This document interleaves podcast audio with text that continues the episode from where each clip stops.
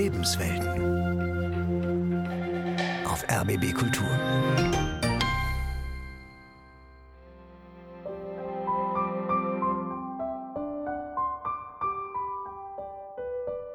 Ich habe schon eine sehr lange Strafe hinter mir.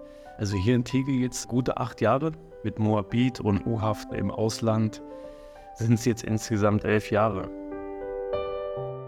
Ich hatte lange Zeit auch aufgrund meiner Straftat, auch aufgrund meinen Fehlern, äh, Selbstmordgedanken gehabt, weil die Belastung war für mich so schwer zu ertragen, zu annehmen, dass ich diese Gräueltaten gemacht habe.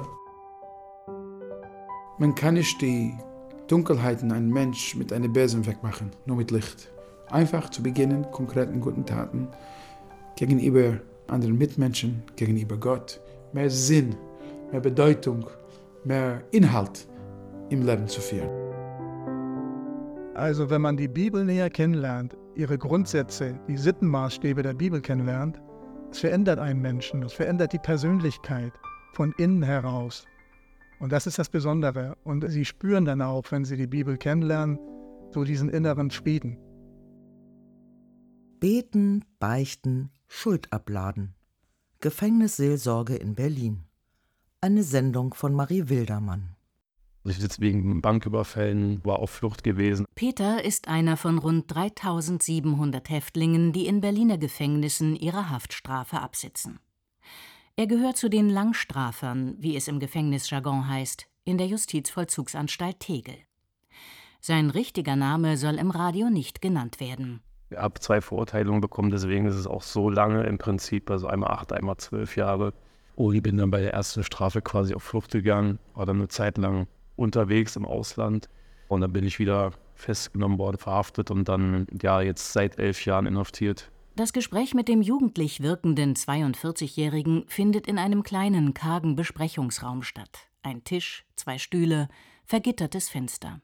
An die ersten Tage und Wochen der Inhaftierung kann er sich noch sehr gut erinnern. Du kommst von draußen, sage ich mal, aus einem natürlich nicht so glücklichen Leben, vielleicht oberflächlich, ne, so, aber klar, wenn man die Straftaten begeht, ist es ja meistens naja, ein sehr oberflächliches Leben. Da kommst du rein aus dieser Welt und dann äh, hast du nur frustrierte, deprimierte Menschen um dich. Ne? Das ist natürlich erst so ein Schock. Die Enge, die Trennung von Familie, von den Lieben, ne? so, das ist so mit das Schwierigste.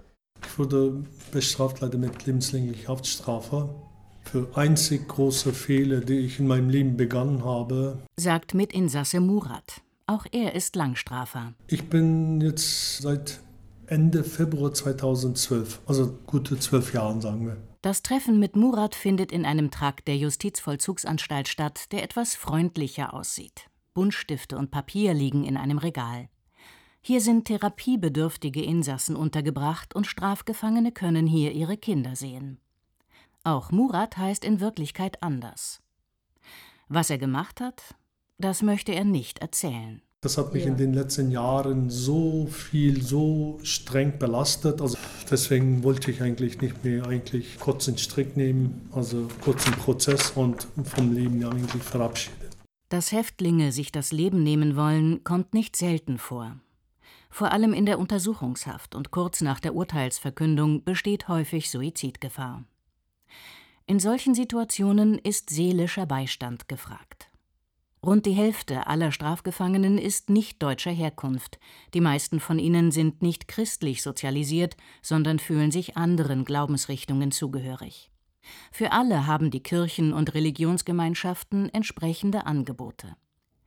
In den sieben Berliner Haftanstalten gibt es neben evangelischen, katholischen und russisch-orthodoxen Seelsorgern auch muslimische, alevitische und jüdische religiöse Begleiter, Geistliche, die Polnisch und Vietnamesisch sprechen, sowie Seelsorger der Zeugen Jehovas. Manchmal ist es so, dass sie irgendwann mal in ihrem früheren Leben Kontakt zu Zeugen Jehovas hatten, vielleicht auch in der Verwandtschaft oder ähnliches aber dann im Gefängnis wollten sie eben von einem Zeugen Jehovas betreut werden und dann werde ich gerufen. Frank Kühl, ehrenamtlicher Seelsorger der Zeugen Jehovas. Die Gefängnisleitung, die unterrichtet mich dann, die sozialtherapeutische Abteilung, und dann gehe ich hin. Und dann kommt das natürlich drauf an. Nicht? Was ist das für ein Mensch? Was möchte er wirklich? Er sucht da eigene Vorteile, um vielleicht äh, Kontakt nach außen zu bekommen. Aber das merkt man ja in Gesprächen. Man lernt ja den Mensch innerhalb kurzer Zeit kennen und dann sieht man ihre Motive. Letztes Jahr auch sehr, sehr viele Selbstmorde hier in der Anstalt. Äh, bei mir auf Station direkt gegenüber, auch mit dem ich vier, fünf Jahre zusammengesessen habe, hat sich aufgehangen. Also das sind natürlich so Momente, da bin ich auch natürlich äh, erstmal überfordert. Während Peter sonst heiter und gelassen wirkt, gar nicht gebrochen von der langen Haftzeit, verdüstert sich sein Gesicht bei der Schilderung dieser Erinnerungen wenn sowas passiert und du merkst dann morgens, die Zelle geht kurz auf, dann ist Alarm, dann ist dann ein großer Auflauf, dann hörst du, wie der Sack zugemacht wird, wenn sie den dann sie abgehangen haben, so, also da kriegst du mit, dass ja eigentlich keiner das fühlen möchte, sondern alle so entweder so, ja, der, der Idiot oder das oder so, also wie jeder das eigentlich abblockt. So, das ist noch schlimmer, finde ich, so, also dann auch noch, nur, dass man nicht mehr mehr den Augen eigentlich hat, wirklich zu fühlen, oder wie schwer es dann ist, sozusagen. Das ist so die Herausforderung, glaube ich, ja.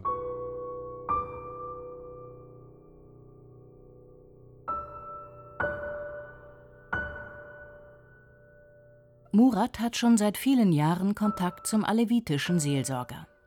Vor seiner Inhaftierung hat er unter anderem als Koch, Buchbinder und Kurierfahrer gearbeitet. Manchmal hatte er zwei, drei Jobs gleichzeitig. Er war nie arbeitslos, sagt er nicht ohne Stolz. Im Gefängnis wollte er seine Ausbildung zum Bäckermeister abschließen. Das hat aus verschiedenen Gründen nicht geklappt. Ist auch jetzt mittlerweile zu spät, weil jetzt die Abschiebung in Frage kommt in der Türkei. Obwohl Murat schon zwölf Jahre in Haft ist und nun sogar die Abschiebung droht, wirkt er keineswegs verzagt. Das liegt vielleicht auch an der Therapie. Jede Woche hat er eine Therapiesitzung. Er ist dankbar, dass er diese Möglichkeit bekommen hat. Davon habe er stark profitiert, sagt er. Für die Resozialisation von Strafgefangenen ist die therapeutische Arbeit mit den Häftlingen wichtig, um die Tat aufzuarbeiten, die Umstände, die dazu geführt haben. Natürlich kann auch ein Seelsorger dabei unterstützen, die Straftat und ihre Folgen zu verarbeiten. Aber Seelsorge sei etwas ganz anderes als Therapie, sagt Rabbiner Jehuda Teichtal. Häufig im Gefängnis, wenn der Mensch Zeit hat, der Mensch beginnt daran zu denken, was die Sinn des Lebens. Der Vorsitzende der Gemeinde Chabad Berlin ist nicht nur für Häftlinge jüdischen Glaubens zuständig. Denn wer sich welchem Seelsorger anvertraut, das ist manchmal eher eine Frage der Sympathie als der Konfession. Vor allem, wenn er Antwort auf existenzielle Fragen sucht.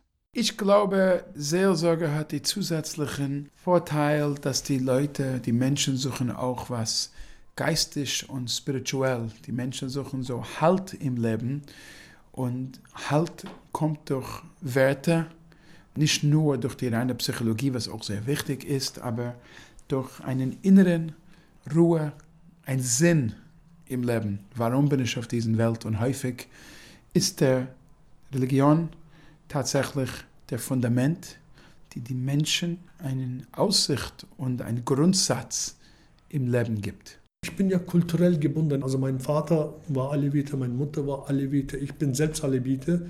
Okay, ich habe bis 18. Lebensjahr in der Türkei gelebt. Keinem konnte ich sagen, dass ich Alevite war. Murat ist Anfang 50. Durch den regelmäßigen Austausch mit dem alevitischen Geistlichen hat er erst jetzt die moralischen Grundlagen seiner Religion kennengelernt. Die wichtigste Regel im Alevitentum: Beherrsche deine Zunge, deine Hände und deine Lenden also sowohl für das Reden und Handeln Verantwortung zu übernehmen, als auch für die Sexualität, erklärt der alevitische Seelsorger Seki Gönül. Man muss für seinen Fehler auch eingestehen, das ist sehr, sehr wichtig. Sich das Leben nehmen, das erlaubt alevitische Glauben erstmal gar nicht.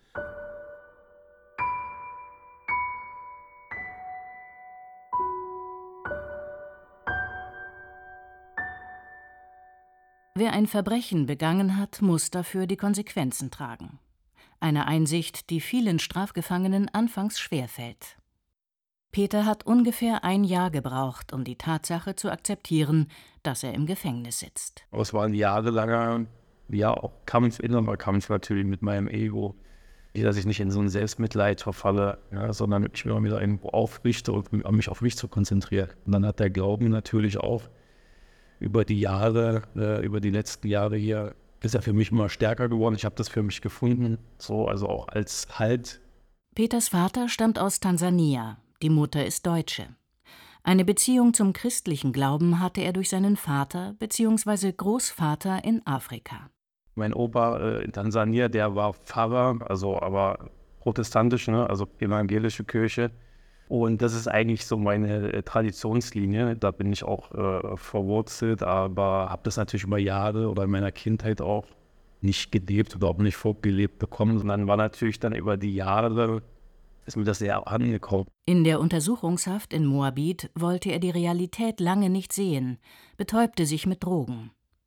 Dann das Urteil, eine lange Haftstrafe, die er in der Justizvollzugsanstalt Tegel absitzen muss. Und mit der angekommen und gesagt, okay, so kann es nicht weitergehen. Was willst du mit dieser Zeit hier eigentlich machen? Also mit dieser Knastzeit, was, was kannst du überhaupt hier, hier machen? Und bin dann so über ja, Meditationsübungen, über Gespräche, Therapie, äh, Träume und so weiter, Achtsamkeitsübungen. Bin ich dann so auf diese Suche gegangen, im Prinzip nach mir, nach meinem Glauben, nach etwas, das mich ja auch halten kann, was mir einen Sinn geben kann für die Zeit. Das Gespräch über Schuld ist immer ein längerer Prozess.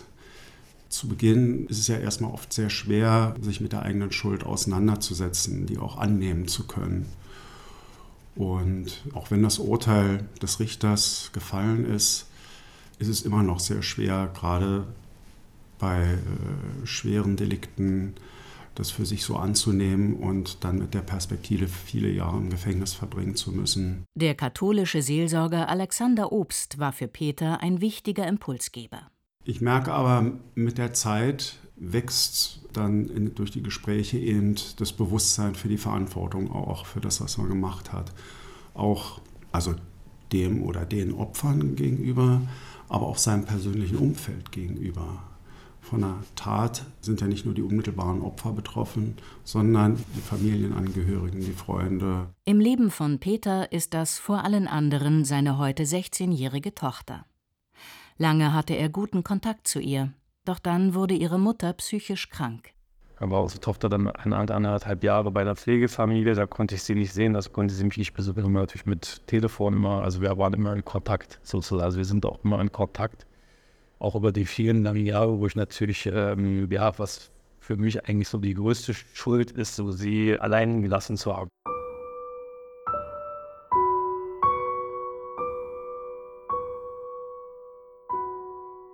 Wenn ein Häftling zu einer langen Haftstrafe verurteilt wurde, vielleicht 10, 15 oder 20 Jahre, welchen Sinn hat so ein Leben hinter Gittern überhaupt noch?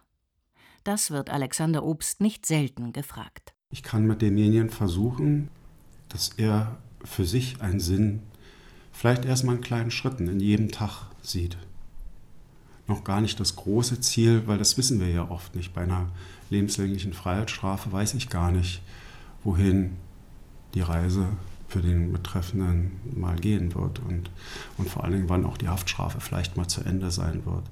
Ich kann mit ihm nur gucken, jetzt im Augenblick, wo findet er da Sinn und auch vielleicht Freude im Alltag, dass er die Hoffnung nicht verliert. Freude im Alltag hinter Gittern?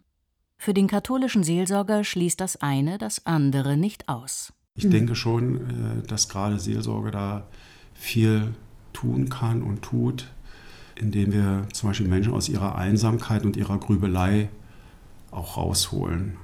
Auch mit anderen inhaftierten Gruppen dann zusammenbringen. Das ist ja auch schon mal hilfreich, wenn jemand dann sieht, es geht anderen genauso wie mir und man nicht aufgibt und man sich selbst nicht aufgibt, weil Gott einen ja auch nicht aufgibt. Und ich kann demjenigen immer sagen, wir wissen nicht, was Gott noch mit dir vorhat. Aber ich glaube, dass er was vorhat.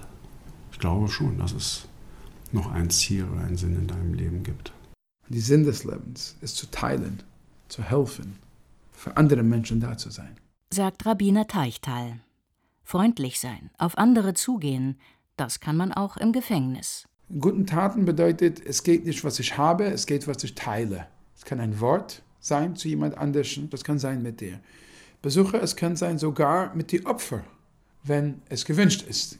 Es ist egal, ob man im Gefängnis sitzt oder auch hier draußen ist. Gott möchte, dass Menschen ein Verhältnis zu ihm aufbauen. Und diese 20 Jahre, natürlich ist das keine Perspektive für sie. Sie sind total am Boden. Aber die Bibel hilft, wieder Boden unter den Füßen zu haben und positiv in die Zukunft zu schauen. Man muss natürlich erkennen, was Gott von jedem einzelnen Menschen möchte. Und dann liegt das an ihm, sich zu ändern. Ich versuche den Menschen zu zeigen, dass Gott ein Gott der Liebe ist, dass er vergibt, wenn man wirklich aufrichtig umkehrt. Ja, auch 20 Jahre vergehen, weil das Leben bestimmt ja nicht nur aus 20 Jahren und die meisten sind ja wirklich auch verheiratet, haben Kinder, haben Familien.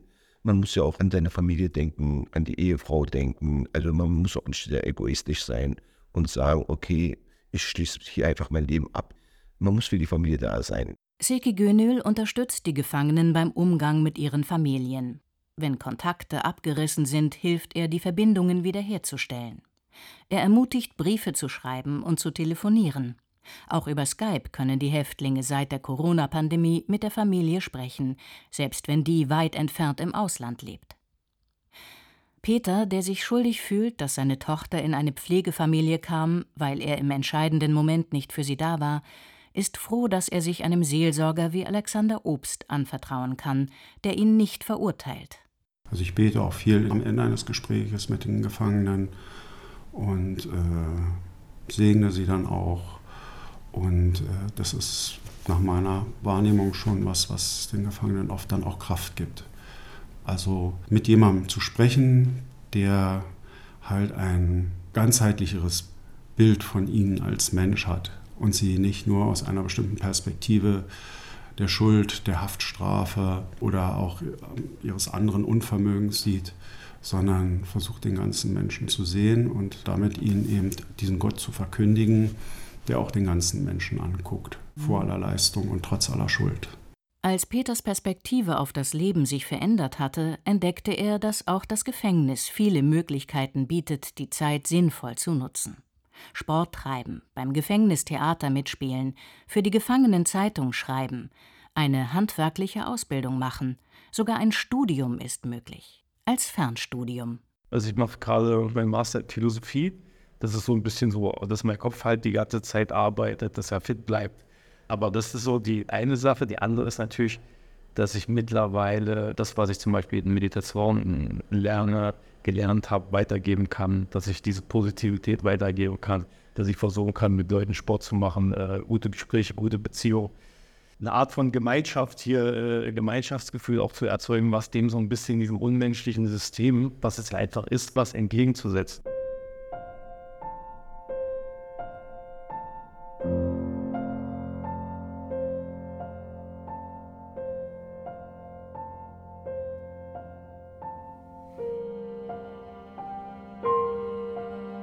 Das Gefühl, Teil einer Gemeinschaft zu sein, dafür sorgen auch die Gottesdienste und Gebete, die die Religionsgemeinschaften in den Berliner Haftanstalten anbieten. So können die Häftlinge im Gefängnis den evangelischen oder katholischen Gottesdienst feiern. Für die große Gruppe muslimischer Häftlinge gibt es das Freitagsgebet, erklärt der muslimische Seelsorger Imran Zachir. Wir haben die normale Freitagspredigt beim Freitagsgebet, wo wir halt Themen aufgreifen, die halt eben wichtig sein könnten, beziehungsweise die uns auch mal zugetragen werden, Mensch, das wäre schon gut, wenn wir mal darüber sprechen oder so, irgendwie sowas. Das ist ja auch der Charakter des, des Freitagsgebets, wo es wirklich um Grundlagen geht im Sinne von, wie verhalte ich mich als Muslim oder wie gestalte ich meinen Alltag. Alevitische Gläubige gehen zum Beten nicht in eine Moschee. Sie feiern ihre Jam-Zeremonie, also ihre Versammlung, normalerweise donnerstags im Jam-Haus oder an einem anderen geeigneten Ort.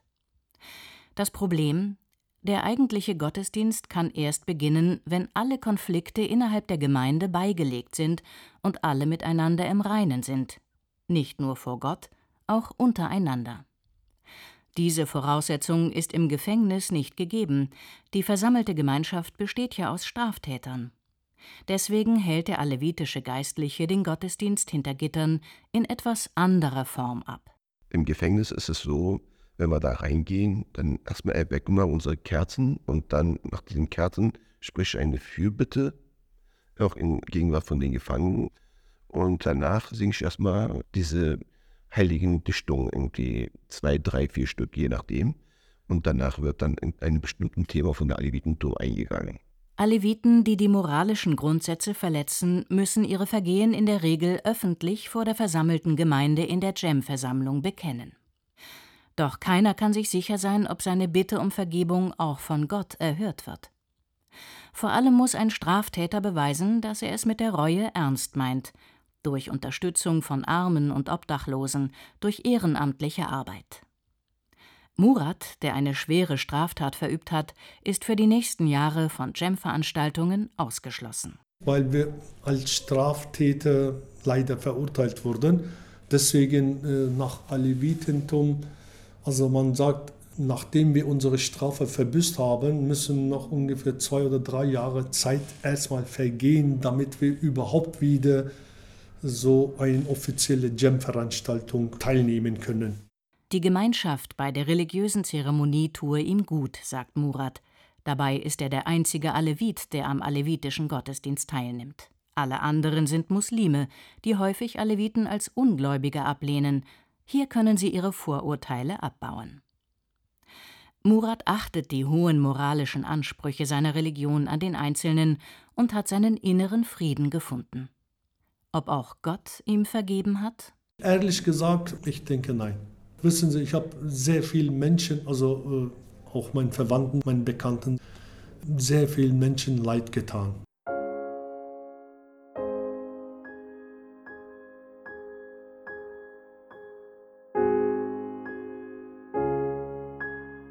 Kann man Gottes Vergebung erwarten, wenn man aufrichtig bereut?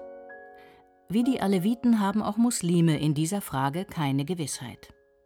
Doch welchen Weg, welchen Trost gibt es für Straftäter, die zum Beispiel einen Mord begangen haben?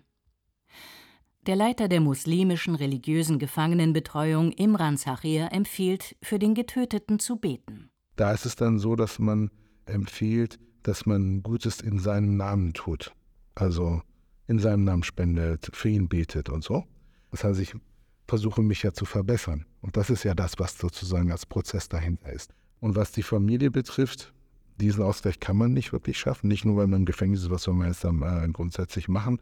Aber es gibt Leute, also ich habe zum Beispiel einen Insassen, der sich ganz klar vorgenommen hat, der hat, weiß ich nicht, vor 20 Jahren jemanden umgebracht, ähm, dass er versuchen wird, die Familie aufzusuchen, um zumindest äh, seine Reue ihnen gegenüber zu zeigen.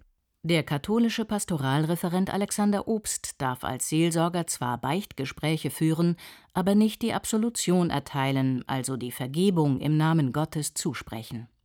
Das darf nur ein katholischer Priester, der dafür auch ins Gefängnis kommt, wenn ein Häftling es wünscht. Peter ist auch ohne priesterliche Absolution überzeugt, dass Gott ihm vergeben hat. Ja, daran glaube ich. Also ich glaube daran, in dem Moment, wo ich das selber die Schuld spüren konnte, sozusagen, also auch von meinen Taten, dann gab es so bestimmte Momente, wo das dann wirklich dann fühlbar wurde. Das ist nicht so vom Kopf her, sondern okay, ich wusste ja schon immer, dass das verboten ist, dass es moralisch nicht richtig ist, aber so wirklich diese auch emotionale Ebene dessen zu greifen so und in dem Moment eben das hinzugeben und um Vergebung zu bitten, dann denke ich, ja, vergibt der uns, weil ne, Jesus ist ja für unsere Sünden gestorben am Kreuz gestorben, hat sie auf sich genommen und wenn ich das fühlen kann, also dann genau in dem Moment, dann ist es wirklich auch für mich vergeben und ich meine, klar, ich muss das hier noch körperlich abbüßen, also die Zeit ist noch nicht ganz zu Ende so, also ne, das ist ja auch irgendwo noch die Konsequenz davon, von meinen Handlungen, aber innerlich sage ich, genau, versuche ich das besser zu machen. Voraussetzung ist diese aufrichtige Reue, nicht? Also nicht, dass man sagt, ich bereue, und macht dann einfach weiter. Ne? Das bedeutet eine totale Umkehr. Die charakterliche Veränderung, sagt Frank Kühl, ehrenamtlicher Seelsorger der Zeugen Jehovas, ist ein Indiz für echte Reue. Doch die Veränderung kommt nicht von selbst. Man muss sie üben, meint Rabbiner Jehuda Teichtal. Ich sage den Menschen immer, dass wenn sie im Gefängnis sind, das ist wie ein Sprungbrett. Wenn man in, uh, auf ein Sprungbrett springt, dann geht man erst ganz tief runter dann kann man ganz hoch gehen. Die Menschen sollen wissen, Gefängnis soll nicht jetzt eine Minus- oder Auszeit sein, was nachher irgendwie vergessen und gelöscht werden muss, sondern es soll ein Lernenprozess sein. Weil es tatsächlich im Gefängnis war es ein Rückschritt, aber durch diesen Rückschritt ist ein doppelten Fortschritt gekommen.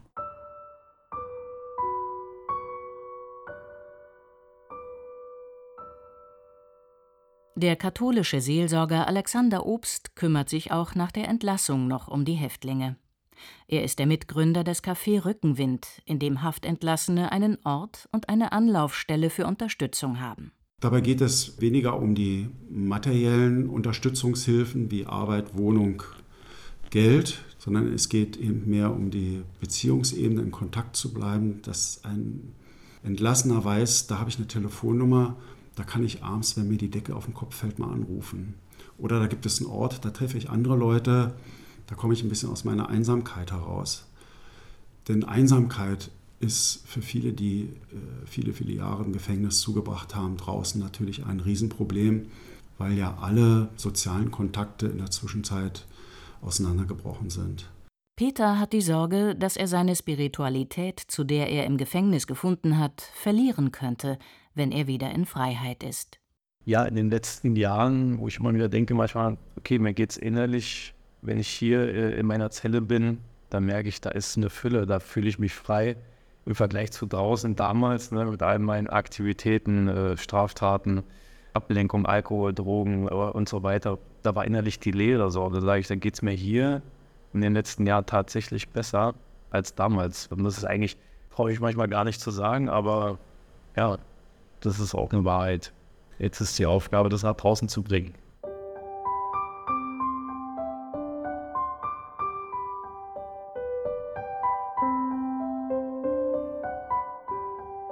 Beten, Beichten, Schuld abladen. Gefängnisseelsorge in Berlin. Sie hörten eine Sendung von Marie Wildermann.